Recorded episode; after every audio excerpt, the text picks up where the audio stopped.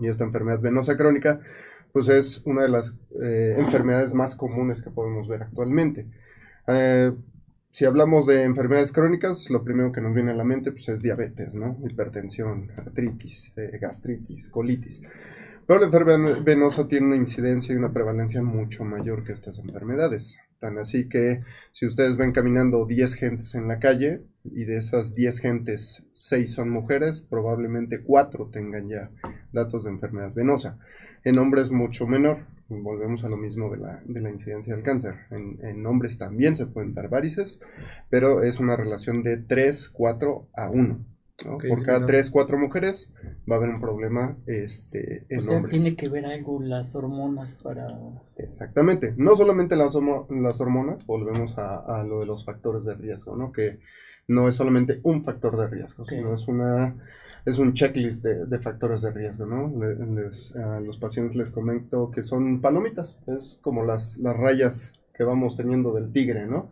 Si tenemos antecedentes hereditarios, que aquí sí hay un componente hereditario, es, es esa palomita, ¿no?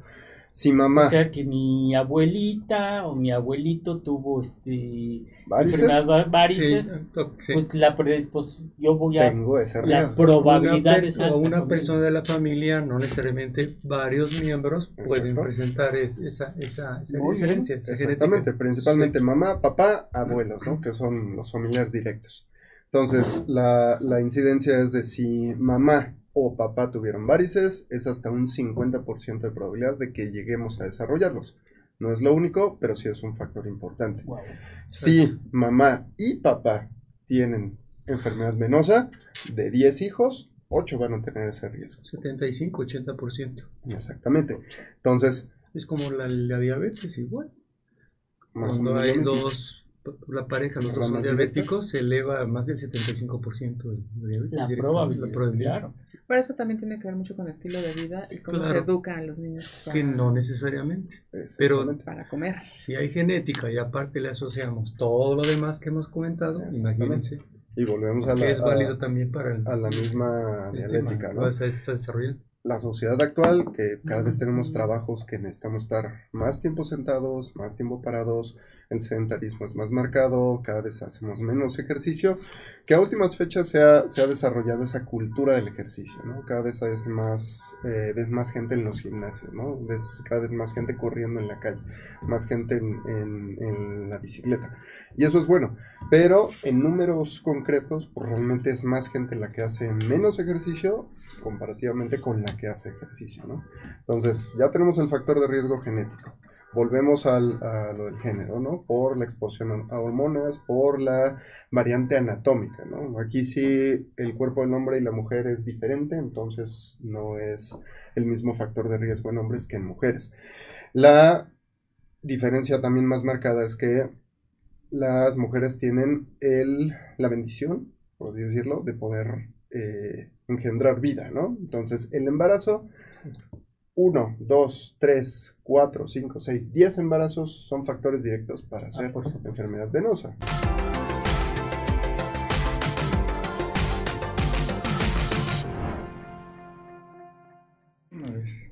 Bueno, pues nuevamente aquí con, con la doctora Grevel.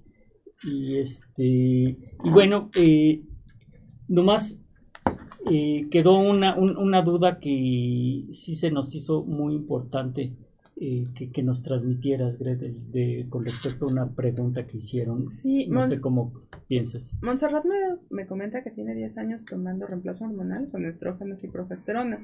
Se hace su check-up cada año y dice que todo está bien. A pesar de eso, se puede enfermar de cáncer. Sí, pero eh, tenemos que ver eh, la reducción del riesgo. Como usted está en reemplazo hormonal, es importante que también se haga el check-up eh, mama, eh, ovarios y todo. Si sigue bien, hay que no hay problema, hay que seguirlo haciendo. Sin embargo, si platique con su ginecólogo cuántos años más va a seguir con el reemplazo hormonal. No sé su edad, pero sí tenemos que de- mm, parar el reemplazo hormonal en- en, Totalmente. En cierto momento. 10 años es una temporada, es un tiempo, me imagino yo, suficiente Sin embargo, no, no soy su médico, no la No, conozco. y, es y- se, íbamos. y se Exacto. puede, o sea, yo, yo lo que hago con mis pacientes, las, les, o sea, no los, no las dejo, ya a partir de este momento Empezar te quedas sin hormonas y adiós. Retirarlo Ujú. paulatinamente. Exacto, sino que podemos virar a otro tipo de terapias que no sean necesariamente hormonales. Porque también las hormonas tienen este tienen su, su pro y su contra. Sí, claro. Y en cuestión de contra, pues una de las contras es este la cuestión vascular. Exacto, es que está conectado a múltiples Claro, campos. estamos, estamos Ahora, conectados. Una pregunta nada más así breve para continuar. Cuando una chica, un- una dama, es candidata a terapia hormonal, Ujú. ok, aunque no tenga ningún dato como lo habías comentado, hay que saberlo detener. ¿Cuánto tiempo está considerado? Hablaste que 10 años ya era más que suficiente. ¿Cuánto tiempo está considerado hacer un manejo con terapia hormonal? Por lo menos 5 años, pero Cinco se están años. dando estudios actualmente que hay que llevarlo hasta 10 en determinados pacientes. Ok, sí, para que quede claro. Sí, Pero, y- perdón, este, este tratamiento hormonal es la adyuvancia en cáncer. Este es otro tipo de tratamiento Este, por eso hormonal. son distintos. Son diferentes. Esta paciente, terapia hormonal sustitutiva. Ajá. ¿no? Y aparte hay que estar checando el balance hepático, o sea, está revisando hígado. Claro. hueso, Y, y- y como Hueso. les decía, corazón. este, corazón, no, no son inocuas las hormonas. Tampoco hay que satanizarlas. No, no. Hay que saber, su médico ya Son nobles, es- eh, pero que les va a decir cómo, cuándo y cómo darles las hormonas. Y como les decía, este, una de las bemoles que tienen las hormonas es que pueden llegar a, provocar o producir trombosis. Y bueno, pues este, para eso está aquí el, el- el do- el doctor, está Marco, Marco Antonio Currola. Marco, ¿qué nos puedes hablar sobre eh, eh, las hormonas y las varices eh, y bueno, pues todo este que es otro mundo dentro del mismo mundo? Exacto. Digo, como estábamos platicando, digo, desafortunadamente ahí es una constelación, ¿no? No podemos eh, individualizar las enfermedades como un individuo. Digo, no podemos decir que es el cáncer y luego tenemos reflujo gastroesofágico, luego tenemos eh, desgaste de cartílago. Digo, son cosas que se van relacionando. Entonces, una de las cosas que, que podemos ver más frecuentemente es el desarrollo de enfermedad venosa crónica. Para eh, términos prácticos, la generación de varices, ¿no? Y esta enfermedad venosa crónica, pues es una de las eh, enfermedades más comunes que podemos ver actualmente. Eh, si hablamos de enfermedades crónicas, lo primero que nos viene a la mente pues, es diabetes, ¿no? Hipertensión, artritis, eh, gastritis, colitis. Pero la enfermedad venosa tiene una incidencia y una prevalencia mucho mayor que estas enfermedades. Tan así que si ustedes ven caminando 10 gentes en la calle y de esas 10 gentes 6 son mujeres, probablemente 4 tengan ya datos de enfermedad venosa. En hombres mucho menor. Volvemos a lo mismo de la, de la incidencia del cáncer. En, en hombres también se pueden dar varices, pero es una relación de 3, 4 a 1. ¿no? Ok, Por cada claro. 3, 4 mujeres va a haber un problema este, en O sea, hombres. tiene que ver algo las hormonas para... Exactamente. No solamente las hormonas, volvemos a, a lo de los factores de riesgo, ¿no? Que no es solamente un factor de riesgo, sino es una es un checklist de, de factores de riesgo, ¿no? Le- les- a los pacientes les comento que son palomitas, es como las, las rayas que vamos teniendo del tigre, ¿no? Si tenemos antecedentes hereditarios, que aquí sí hay un componente hereditario, es, es esa palomita, ¿no? Si mamá... O sea, que mi abuelita o mi abuelito tuvo este varices, enfermedad varices, Sí, sí. pues la predisposición, yo voy a... tengo ese La riesgo. probabilidad Una per- es alta. o una persona de la familia, no necesariamente varios miembros, pueden Exacto. presentar es- esa, esa, esa Muy bien. herencia, esa Exactamente, genética. principalmente mamá, papá, abuelos, ¿no? Que son los familiares directos. Entonces, la, la incidencia es de si mamá o papá tuvieron varices, es hasta un 50% de probabilidad de que lleguemos a desarrollarlos. No es lo único, pero sí es un factor importante. Guau. Si mamá y papá tienen enfermedad venosa, de 10 hijos, 8 van a tener ese riesgo. 75, 80%. Exactamente. Entonces, Es como la, la diabetes, igual. más Cuando hay mismo. dos la pareja, los dos son diabéticos, se eleva a más del 75% el diabetes. La probabilidad, la probabilidad. claro. Pero eso también tiene que ver mucho con el estilo de vida y cómo se Claro. educa a los niños para, Que no necesariamente. Exactamente. para comer. Si hay genética y aparte le asociamos todo lo demás que hemos comentado, imagínense Y volvemos a la, que es a- válido también para el, a la misma el dialética, tema. ¿no? O sea, está desarrollando. La sociedad actual, que cada vez tenemos trabajos que necesitamos estar más tiempo sentados, más tiempo parados, el sedentarismo es más marcado, cada vez hacemos menos ejercicio, que a últimas fechas se ha, se ha desarrollado esa cultura del ejercicio, ¿no? Cada vez es más, eh, ves más gente en los gimnasios, ¿no? Ves cada vez más gente corriendo en la calle, más gente en, en- en la bicicleta. Y eso es bueno, pero en números concretos, pues realmente es más gente la que hace menos ejercicio comparativamente con la que hace ejercicio, ¿no? Entonces, ya tenemos el factor de riesgo genético. Volvemos al, a lo del género, ¿no? Por la exposición a hormonas, por la variante anatómica, ¿no? Aquí sí el cuerpo del hombre y la mujer es diferente, entonces no es el mismo factor de riesgo en hombres que en mujeres. La diferencia también más marcada es que las mujeres tienen el, la bendición, por así decirlo, de poder eh, engendrar vida, ¿no? Entonces, el embarazo, 1, 2, 3, 4, 5, 6, 10 embarazos son factores directos para hacer por supuesto. enfermedad venosa. Cada vez llegan más pacientes que, oiga, me encontré una arañita aquí que esta me salió en mi primer embarazo, ¿no? Me sale una varice aquí en el muslo que este es de mi segundo embarazo, del tercero, del cuarto, del quinto, del sexto.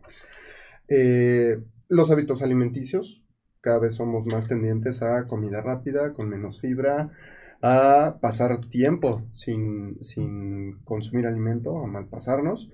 Eh, los hábitos intestinales, el hecho de ser estreñido, el hecho de no tomar suficiente agua, porque también es, es parte del ya la, la- el desarrollo de la, de la cotidianidad que ya tenemos en el trabajo, también es un factor de riesgo directo. Aquí la carga laboral sí influye. Digo, sí hay, sí hay diferencias entre los, los pacientes que generan una carga laboral directa, gente que está mucho de pie, muchos sentados, oficinistas, soldados, policías, bomberos, eh, enfermeras, Médicos, médicos, parados. que estamos todo el día parados, que estamos Sí. todo el día sentados, amas de casa que también pasan dos, tres, cuatro horas, eh, trabajadoras domésticas que son tres horas lavando trastes, dos horas lavando este, pisos, cosas de ese tipo, entonces sí influye directamente eso, y eh, la cantidad de actividad física que vamos realizando. ¿Se podría considerar como una enfermedad laboral? Co- laboral como tal no, pero sí es un factor de riesgo directo. Sí, es muy importante porque pues, yo puedo pedir mi incapacidad. por- Porque estoy muchas horas de pie. Exactamente, pero Es como pues, decir, si no te hacemos ergonomía al saberse sentar, Exactamente. se Desafortunadamente tenemos, laboral, ¿no? tenemos, no consideramos mucho, y eso se ve socialmente, a las varices como, muchas veces como una enfermedad, ¿no? Y es una enfermedad que puede evolucionar a tal grado que es, es ser discapacitante, porque tiene complicaciones, tiene eh, una evolución directa, y la mayoría de las veces, como cualquier enfermedad crónica, no es lo mismo tener la enfermedad un año a tenerla 10 años. Podemos llegar a tener complicaciones y esas complicaciones disminuir nuestra calidad de vida. Hay una observación de pasar desaperci- de- desapercibida la diabetes, ¿no? Es esa clásica diabetes, el sobrepeso y la obesidad. Eh, sabemos que una, una persona que tiene que es, que es diabética por el simple hecho de, de serlo, sus factores de coagulación normalmente son más activos. Entonces pueden procoagular, o sea, desarrollar con más Facilidad. Ah, facilidad o aseveración un trombo, el simple hecho de ser diabético, porque está activados los factores de la coagulación Así en es. una etapa de peligro todo el tiempo. Así es. Entonces, no solamente la diabetes, ¿no? La hipertensión, la diabetes, las enfermedades reumatológicas como la artritis reumatoide siempre tienen ese componente de coagulación aumentado. No es decir que todos los pacientes diabéticos van a ser coágulos, ni todos los pacientes con enfermedades reumáticas Sí. van a ser coágulos. Pero volvemos a lo mismo, es una rayita que Asociados. tenemos ahí. Entonces, si desarrollamos todos los demás factores de riesgo, es mucho más factible que tengamos que hacerlo, ¿vale? Entonces, Y el cigarro nuevamente. Así es, otra vez el cigarro y la obesidad. El alcohol, Y bueno, El alcohol no es tanto un factor de riesgo, pero, como dijo la doctora, no hay una dosis sana de alcohol. esa aseveración de decir, bueno, si me tomo una copa de vino, ¿no? Que muchos pacientes llegan y dicen, Sí, una copa de ¿cómo vino ayuda a mi ¿Hasta circulación. qué grado es protector? No, ya no. Ya ¿Hasta salió en no es protector? Ya, es, ya no es un factor protector Ah, porque sí. el beneficio que da las, las antinas, la, la cáscara de las, de las uvas rojas, pues literalmente es muy poco comparativamente con el riesgo de es consumo crónico de alcohol, ¿no? Y dices, bueno, me tomo una copa de vino todos los días. Lo- los carbohidratos de la cerveza. Bueno, de la cerveza creo que no hay- había factor Pero-. El estudiador el vino. Sí, de los triglicéridos, ¿no? Los triglicéridos La colesterol cerveza, también. los triglicéridos. Exactamente. Es que son, eh, se van directo a grasa. sea, Sí. Ese alcohol se va directo a grasa.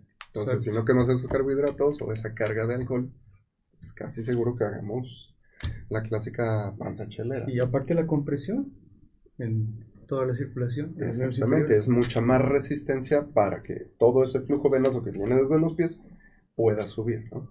Y más, digo, al final si ya tenemos esos, esos factores de riesgo crónico, es casi seguro que no hagamos mucho ejercicio, ¿no? Si tenemos diabetes descontrolada, hipertensión descontrolada, quiere decir que no seguimos una dieta, no tomamos los medicamentos y no hacemos esa actividad física necesaria. A mí lo que me llama la atención mucho es que la mayoría de las damas presentan desdibujados sus tobillos. O sea, no hay formación de tobillo como tal. Yo ahorita lo Y tengo tiene una así. red, tiene una red vascular a veces muy grumosa que dices, ¿cómo puede vivir así? O prácticamente no descubren tanto la red, pero, pero no, no tienen dibujado el tobillo. ¿Qué nos puedes decir de esos riesgos? ¿Es red venosa profunda, red venosa no profunda? ¿Qué está involucrado ahí? ¿Qué, qué riesgos tienen esas personas? La, dentro de la anatomía de, de las piernas y de la, de la red venosa que tenemos, normalmente así se los explico. Tenemos tres sistemas venosos.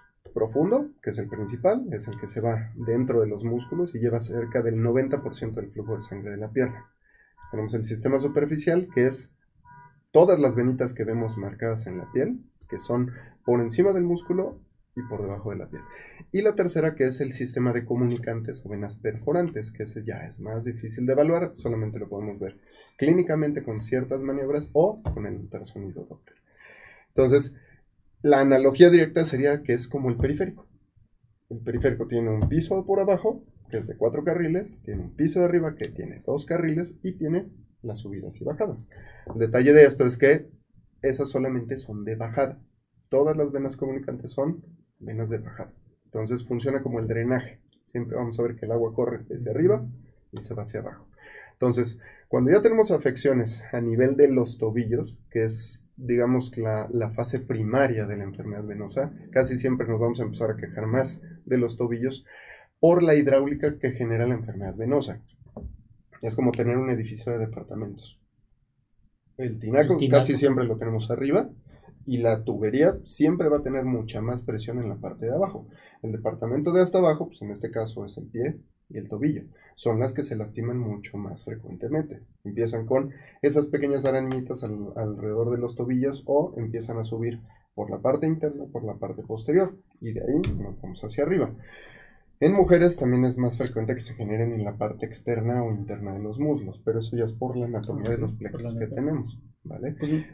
Muy bien. Y hablando de, ya que hablas de los mecanismos y de profundidad, tenemos este en cuestión parte del tratamiento. ¿Cuándo dices tú, bueno, voy a hacer una cirugía, por ejemplo, una safenectomía, y no, esta persona no es candidata y le voy a poner medidas de compresión? O sea, ¿cuándo y por qué? Al final, de- afortunadamente en estos tiempos ya los tratamientos ya no son una receta de cocina, ¿no? Claro. Antes era de, ok, tienes varices, te opera, ¿no?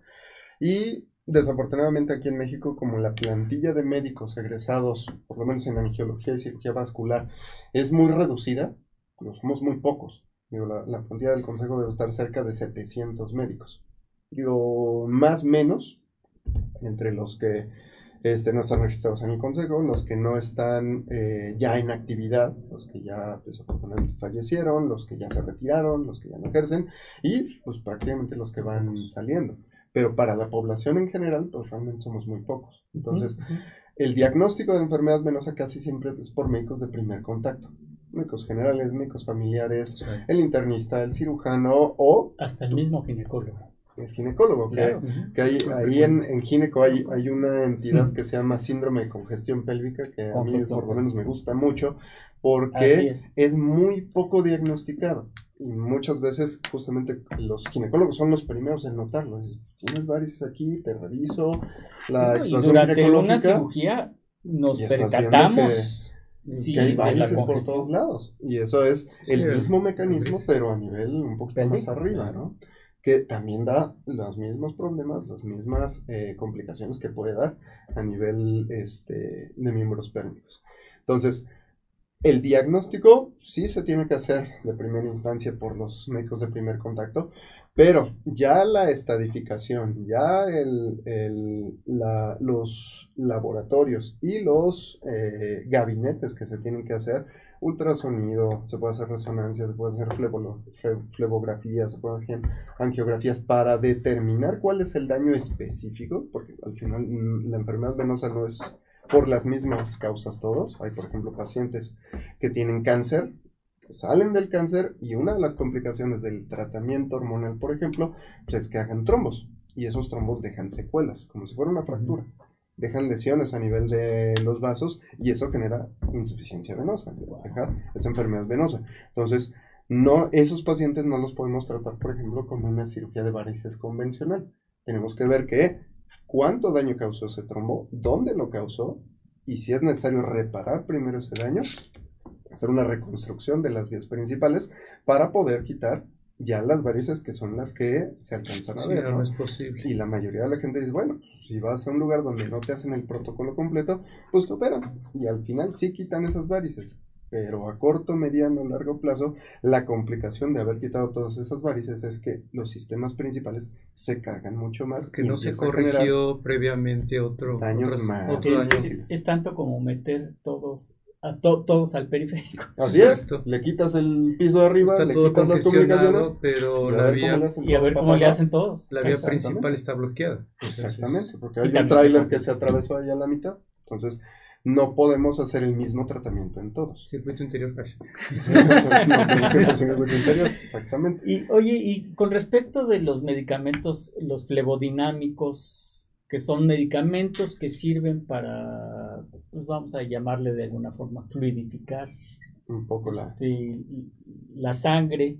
¿Qué nos puedes decir al respecto? En cuanto al tratamiento farmacológico de la enfermedad este, venosa, hay de varios tipos. Sí. Los flebotónicos, que son una familia bastante amplia de medicamentos, ya bastante este, distribuida en la, en la población general, pues literalmente lo puede generar eh, la receta cualquier médico, ¿no? Pueden ser médicos generales, médicos este, especialistas, literalmente los, el médico que los esté tratando. Entonces, esa familia de medicamentos lo que va a hacer es que va a dar mucho más fuerza a la pared de la vena. Digo, aquí es mucha hidráulica y es, eh, la analogía sería, es un globo, ¿no? Entonces, estamos mucho de pie, estamos mucho parados. Eh, en el embarazo, la presión del abdomen aumenta, entonces las venas se empiezan a llenar como un globo. Y al final ese globo tiene esa capacidad de elástica de estirarse y de regresar a su tamaño normal. Pero cuando sobrepasamos esa capacidad elástica, es como un resorte. Yo lo estiro demasiado, Y ya no regresa. se va a romper y ese resorte se va a quedar O sea, que quiero entender, dibujando en mente, tenemos la pared vascular. La pared vascular hay una cosa que le llaman o se le llama la bomba muscular, Así es. el que, que va en relación con el retorno de la sangre que debe de subir. Ujú. Todo está sometido, valvas, ¿eh? sí, todo está sometido por gravedad. Ajá. Entonces tiene que haber una, una, una fuerza que suba, pero para que pueda subir hay pequeñas valvulillas. Cuando, tú- Exactamente. cuando hablas del concepto que se expande, esas pequeñas valvulillas hacen esto, ¿verdad? Suben, bajan, suben, bajan. Dan de sí esas válvulas. Y Exactamente. ya no hay retorno. Es llamado bomba muscular. Exactamente. La, la, pues la particularidad que tiene la circulación venosa es que no tiene una bomba, ¿no? No como la, la circulación arterial que tiene el corazón y eso es suficiente para estar moviendo la sangre. A nivel de las piernas se tiene que basar en la bomba muscular, que son los compartimentos musculares que tienen las venas principales, las venas profundas, y al hacer esa actividad, esa contracción muscular, literalmente empuja la sangre. Entonces ahí, ahí quedamos. Por eso hay que hacer ejercicio. Por eso el ejercicio Para que no atrofies esa bomba muscular. el estar en movimiento o el sedentarismo es un enemigo. para Digamos que la planta del pie es como si fuera una esponja que tú aprietas y ahí Es como el pedal del acelerador. Literalmente estás apretando y estás bombeando esa sangre hacia pues, arriba. Entonces, lo que hacen los, los medicamentos es que dan más fuerza a la pared, no solo del sistema profundo, sino del sistema superficial también. Hace que se cierre. Si esa, si esa vena está dilatada y la válvula que estábamos platicando, por esa dilatación, se abre, pues literalmente es como un empaque que ya no cierra. Si yo la tengo muy, muy dilatada esa válvula, digo, esa vena, la válvula ya no va a alcanzar a cerrar y va a facilitar que la sangre se regrese. Es lo que conocemos como reflujo venoso. Entonces, cuando un angiólogo habla de reflujo venoso, quiere decir que esa válvula tiene una disfunción, ya no está cerrando como quiere. Entonces, puede ser por dos razones. Uno, la vena está muy grande y esto no alcanza a cerrar. O dos, esa válvula ya está rota. ¿Y eso cómo se corrige? Depende el, el sitio, otra vez depende el sitio donde esa válvula esté rota. ¿Qué? La si tenemos ya daño en esa zona, el medicamento puede hacer que se cierre esa, esa vena y la válvula vuelva a cerrar. Quita las molestias, el ardor, la pesadez, los calambres, los piquetes y va a hacer que esas venitas que estaban muy dilatadas en algún momento desaparezcan. No se desaparecen al Tratamiento 100%. farmacológico. O sea, volvemos a lo mismo, un protocolo de estudio, hay que es. ver sobre Claro. el origen, no la consecuencia. Exactamente. Ok. Entonces, hay quienes dicen, bueno, pues con el puro medicamento me voy a, me voy a controlar, ¿no? Me voy a curar, porque hay gente que hace eso. Dice, "Pues yo me estoy haciendo, me estoy tomando el medicamento, pero no hago ejercicio.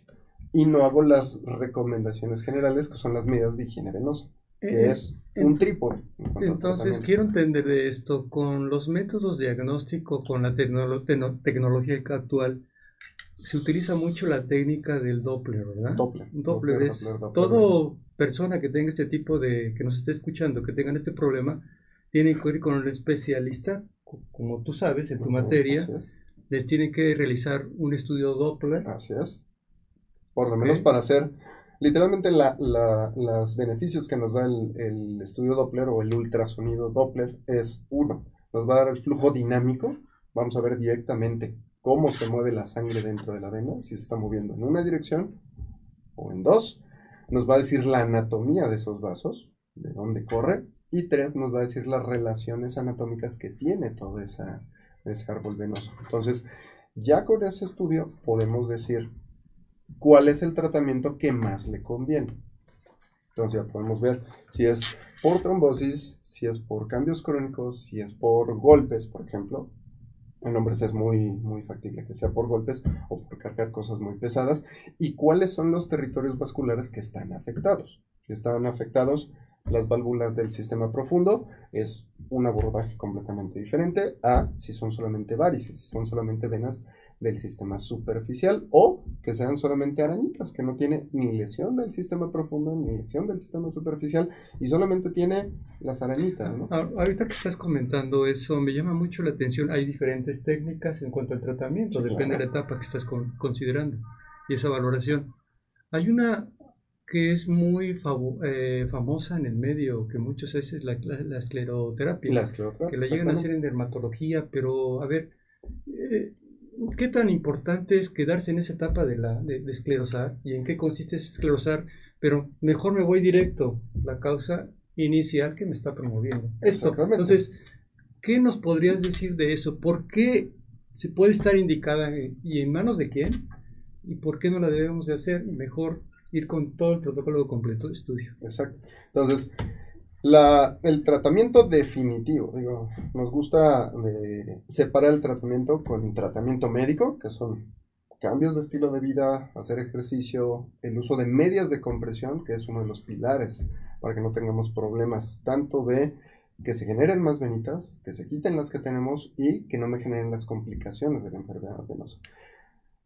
El medicamento y eh, obviamente los cambios del estilo de vida que necesitamos para que no se me desarrolle más la, enfermedad. Porque si ya tenemos varices, quiere decir que en los últimos 2, 3, 4, 5, 10 años es el estilo de vida que llevamos no ha sido el, el mejor, ¿no? no ha sido el más, el más adecuado.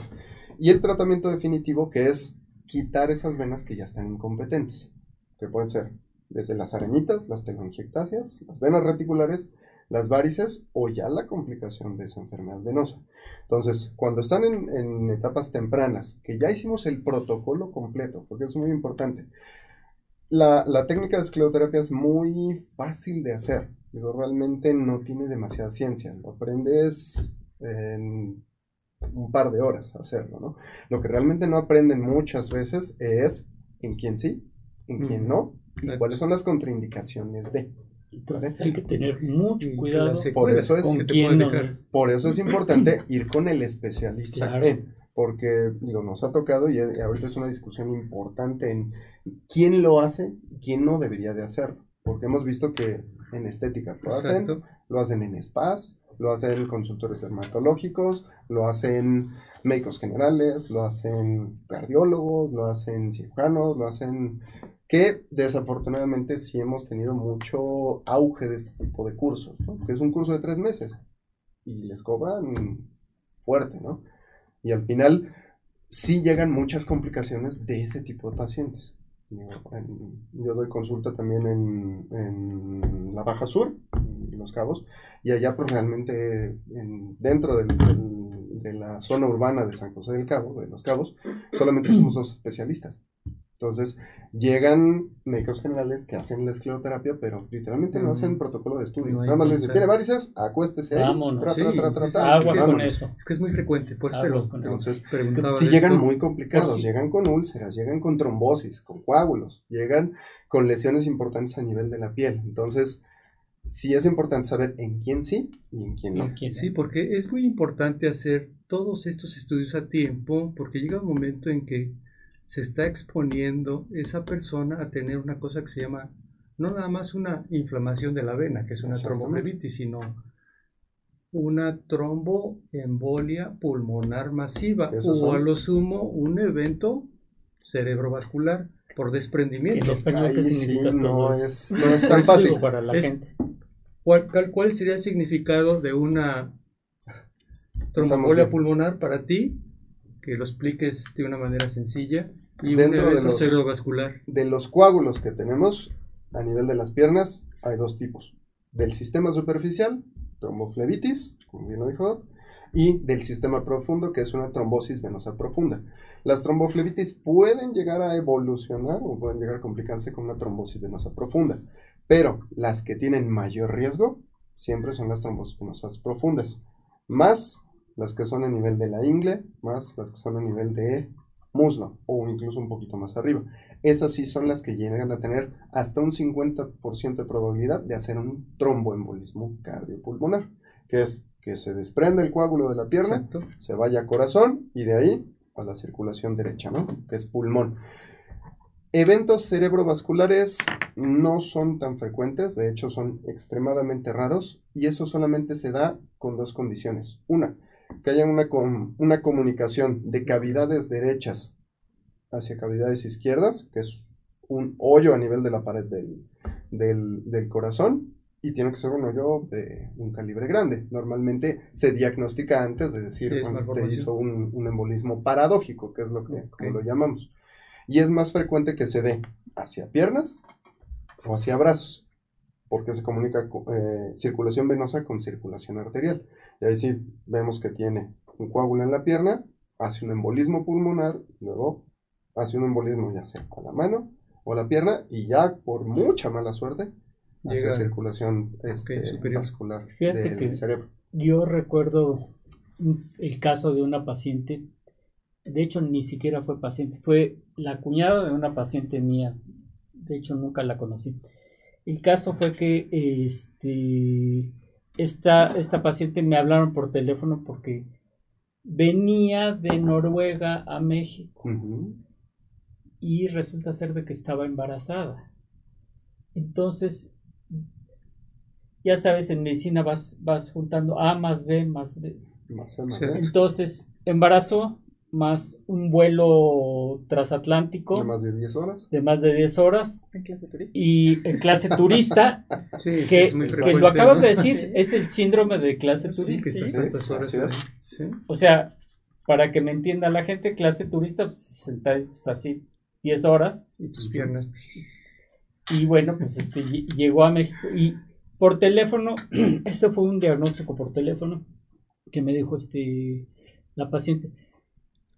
Me platica de su cuñada que está embarazada, que y me dice, y tiene un dolor terriblemente fuerte en una de sus extremidades. Le dije, ¿en qué parte de la ciudad estás? Me dijo, este, estoy en el sur. Digo, vas en este momento al Hospital Ángeles del Pedregal con tal angiólogo y que te estudie.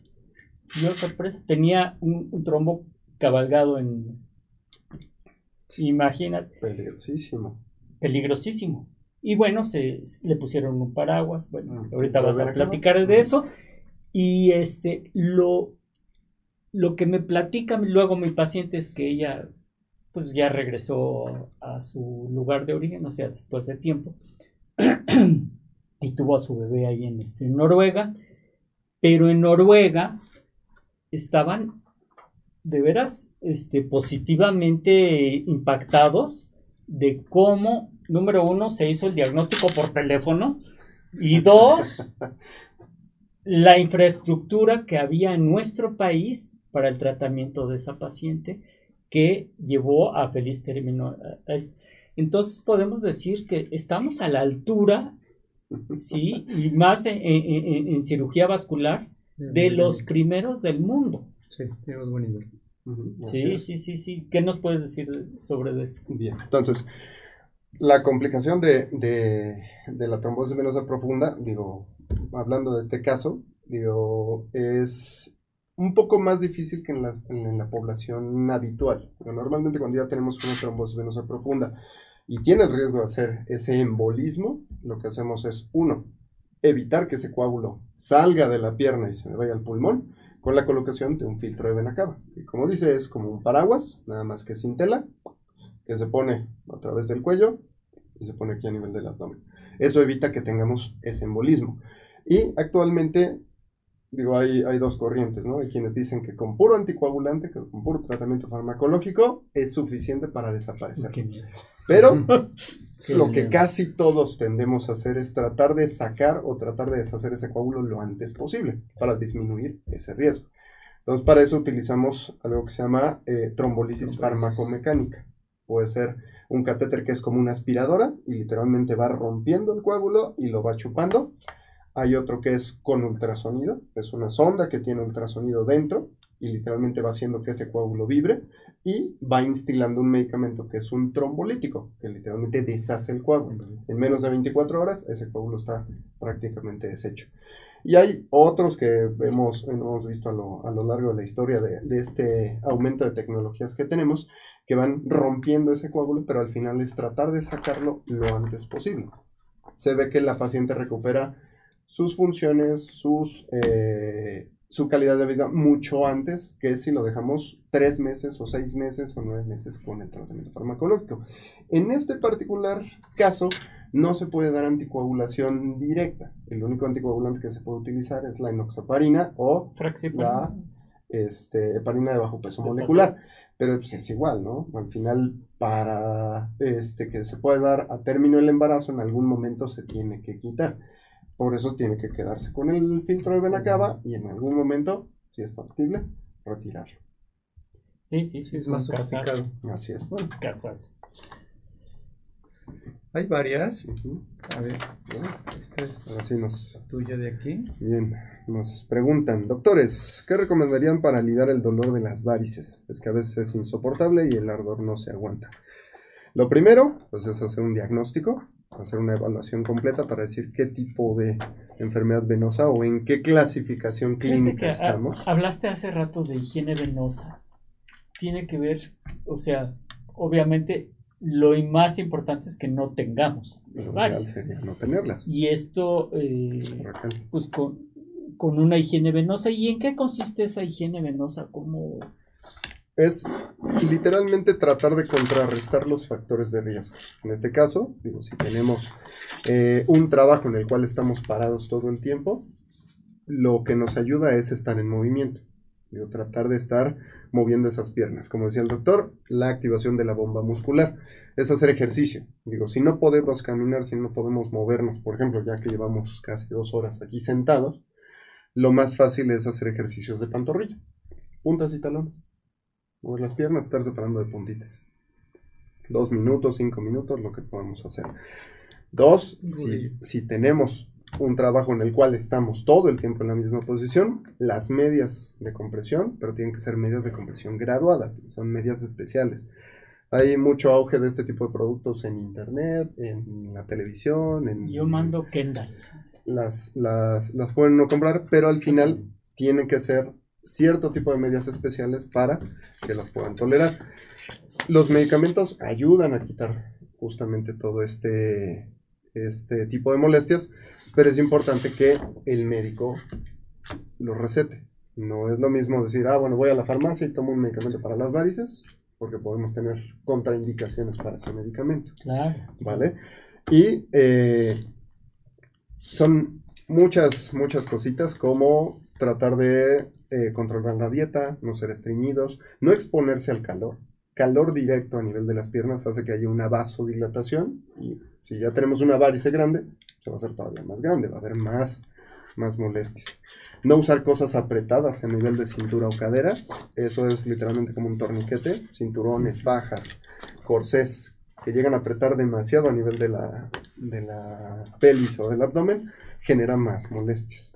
Entonces, lo primero es, uno, hacer la evaluación, ver qué tantas molestias tiene y ya de ahí ajustar el tratamiento dependiendo lo que necesite. Puede ser que solamente sean medidas de higiene venosa, medias, escleroterapia o ya si ya tenemos demasiado reflujo y compromiso venoso, la cirugía, que también dentro de la cirugía hay varias maneras de hacerlo, no es la misma para todos. Como decía, una es la safenoexéresis, que es la safenectomía, que es quitar la vena completa, pero ya lo podemos hacer con láser, con radiofrecuencia, con, podemos utilizar un pegamento incluso, cianoacrilato, y podemos utilizar esclero, escleroterapia guiada con catéter. Claro. Nos piden los datos de los doctores, este, ¿están pasando, Sai? Sí, pues nos pueden, por favor. Sí, sí, antes de irnos, este, empezamos por, por, por ti y Ah, sí, es no me sé el número, se los, doy, se los doy. Es, el, Es que no me marco, no me, por lo No me menos no me marco. Estamos en nuestro clinic. el número es 55 79 69 3709. También nos pueden encontrar como Masto Clinic en redes sociales. Mi nombre es Gredel Portela. También les dejo mi número celular por si este lo, me quieren hacer algún comentario. Es 55 31 53 Ujú. 42 13. Y pues estamos muy a la orden. Cuando gustan, volvemos a venir a platicar. Sí, y mi número directo es el 55 23 36 86 40.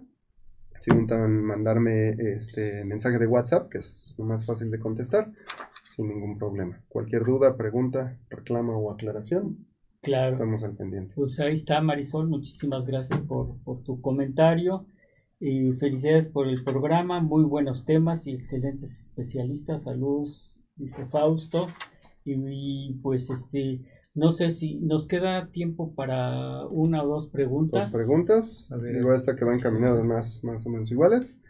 Dice, doctores, tengo 36 años, toda mi familia tiene varices. Empecé con las varices y tomé lo que sale anunciado en la tele. Un, que no veo mejoría y además me están saliendo hemorroides. Ese es el problema. ¿Qué me recomienda hacer? Y la otra es, ¿las varices se quitan? ¿Cómo evitar que se vean tanto? ¿Se dan porque es demasiado esfuerzo o fuerza al cargar algo pesado o por el embarazo? Porque algunas personas le dan muy leves y otras más palpables. Hay síntomas previos. Ok, síntomas previos como tal no hay. Digo, normalmente cuando ya tenemos cierto daño a nivel de las, de las venitas es cuando empezamos a tener síntomas.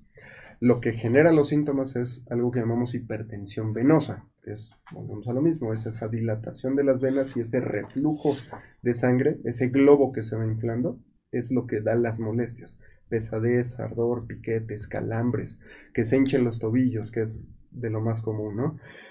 Eh, factores de riesgo, toda la familia tiene varices, pues es casi seguro que en algún momento, si juntamos el, mayor número de factores de riesgo, sobrepeso, embarazos, somos mujeres, eh, tomamos eh, hormonales durante periodos largos de tiempo, eh, estamos sentados todo el tiempo, estamos cargando pesado, tenemos golpes a nivel de las piernas, tenemos antecedentes de trombosis, es casi seguro que tengamos en algún momento de la vida varices.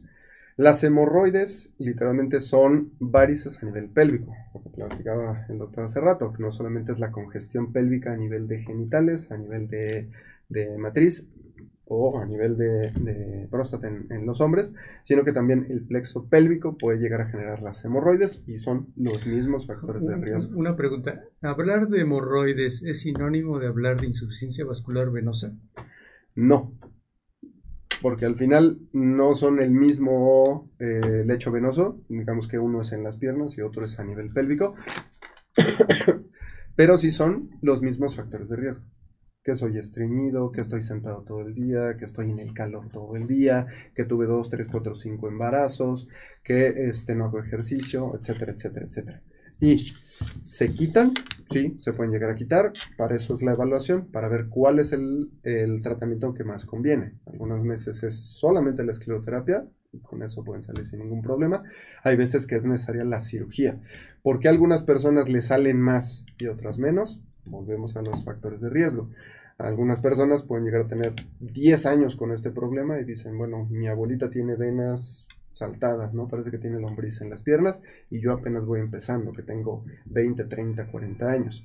Hay gente que tiene 80 años y en la vida se han quejado y hay gente que a los 30, 40 años ya tiene venas pues, muy saltadas, ¿no? Digo, no es lo mismo para todas las personas, pero al final sí los factores de riesgo sí influyen bastante Muchísimo. en que se desarrollen más o que se desarrollen menos. Pues padrísimo. Fíjate que Elena nos dice, por favor, inviten de nuevo a, a los doctores. Elena, este, pues le vamos a pedir a, a, este, a, a nuestro productor Asai que, que, este, que los agende nuevamente, por favor. Este, porque sí, sí, sí quedó muchísimos. ¿Quieres este? Eh, la, la Aquí hay una importante pregunta de Carolina. A ver, que sí, es sí, para los dos. dos. Es importante. Dice, yo de herencia tengo cáncer de mama, varices, diabetes y demás. Trato de cuidarme, hago ejercicio y trato de comer bien. Aún así, me puedo dar cáncer y aparte, ¿me salen varices? Dígame qué debo hacer para evitar enfermar. He visto cómo batallan con esas enfermedades y no las quiero en mi vida. Muchas gracias Carolina por la pregunta.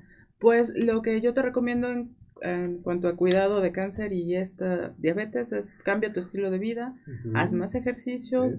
procura comer bien, procura estar en un peso saludable, este, y sigue haciéndote eh, estudios, check-ups para, ok, si llegara a presentarse en tu vida, porque eso no lo podemos controlar, pero sí podemos disminuir los riesgos, sea en una etapa temprana y tengas todas las oportunidades de curarte. Y ahora le cedo la, al doctor de las varices. Digo, al final, sí, el, control de los factores de riesgo, el hacer ejercicio, el comer bien, el no, el no exponerse demasiado a, a, cargar cosas pesadas o hacer demasiados esfuerzos, ayuda a que no tengamos ese, ese desarrollo de, de enfermedad venosa. Porque sí, digo, cualquiera de las dos enfermedades es muy, muy, muy tardado, ¿no? Y son crónicos. Es, es, un manejo difícil, como bien dices. Pero es básicamente eso, los cambios de estilo de vida, tratar de acudir al médico lo antes posible para hacer las valoraciones y que esta enfermedad se controle antes de que tenga complicaciones. Okay. Hay una observación muy importante a lo sumo de la referencia de estos temas que están tratando y otros más. Hay un concepto que generalmente se maneja en la literatura y en la educación, atributos médicos, digamos, los alimentos funcionales. Muchos preguntarán, ¿qué son los alimentos funcionales? Los alimentos funcionales hoy en día es algo que surge generalmente allá en Europa. ¿Cuáles son? Todos aquellos alimentos que en su momento son alimentos que, que tienen adicionado proteínas, vitaminas, minerales, pero, ¿qué hemos visto con los alimentos funcionales? más del 80% de los llamados alimentos funcionales generalmente es lo que nosotros vemos en los centros comerciales. Pero tristemente está decretado por la comunidad europea y los expertos que desafortunadamente esos alimentos funcionales son muy dañinos. Fíjense, más del 80%, cualquier centro comercial. O sea, la comida rápida, la comida procesada, edulcorantes, conservadores, saborizantes, espesantes. Cuando ustedes van a un centro comercial, desafortunadamente ven que los carritos están llenos de todo eso y a lo sumo no se está consumiendo el alimento llamado no funcional, porque te quieren sustituir, por ejemplo, ¿qué será un omega? Que está adicionado a un tetrapack X. Esto te va a dar omegas. No, señores. Realmente el hablar de una verdadera alimentación es hablar hoy en día de una alimentación relativamente más orgánica y parecida a la realidad. Precisamente en el tema del cáncer, en el tema de las hemorroides, el estreñimiento, la insuficiencia vascular y todos esos factores que hemos hablado de riesgos, el sobrepeso, la obesidad, la hipertensión, va muy de la mano con todo ese bowlerismo, con todo eso que venden las tiendas. Sí, claro. Entonces, cuidado. Hoy en día hay que tomar alimentación sana. Dicen, pues es que todo está procesado. Bueno, sí, tristemente tiene pesticidas, lo que pueda tener. Pero hay alimentos ultraprocesados y alimentos procesados que no conllevan el mismo riesgo. Los alimentos ultraprocesados, usted los puede ver en los anaqueles, traen muchísimos ingredientes, pero por ejemplo, una lata de elotes, una lata de champiñones que están en conserva, que han sido modificados y procesados, no, dañan tanto. Hay que saberlos elegir. Exacto. Yo creo que conservas. Hay que podemos ir al mercado y tratar de comer dentro de nuestras posibilidades y de los alimentos más frescos. Fíjate que ese es, ese, inclusive yo creo que es un tema para un programa completo. Pero la verdad, todo está conectado. No, y todo está conectado. Bueno, pues este hago entrega Muchas gracias.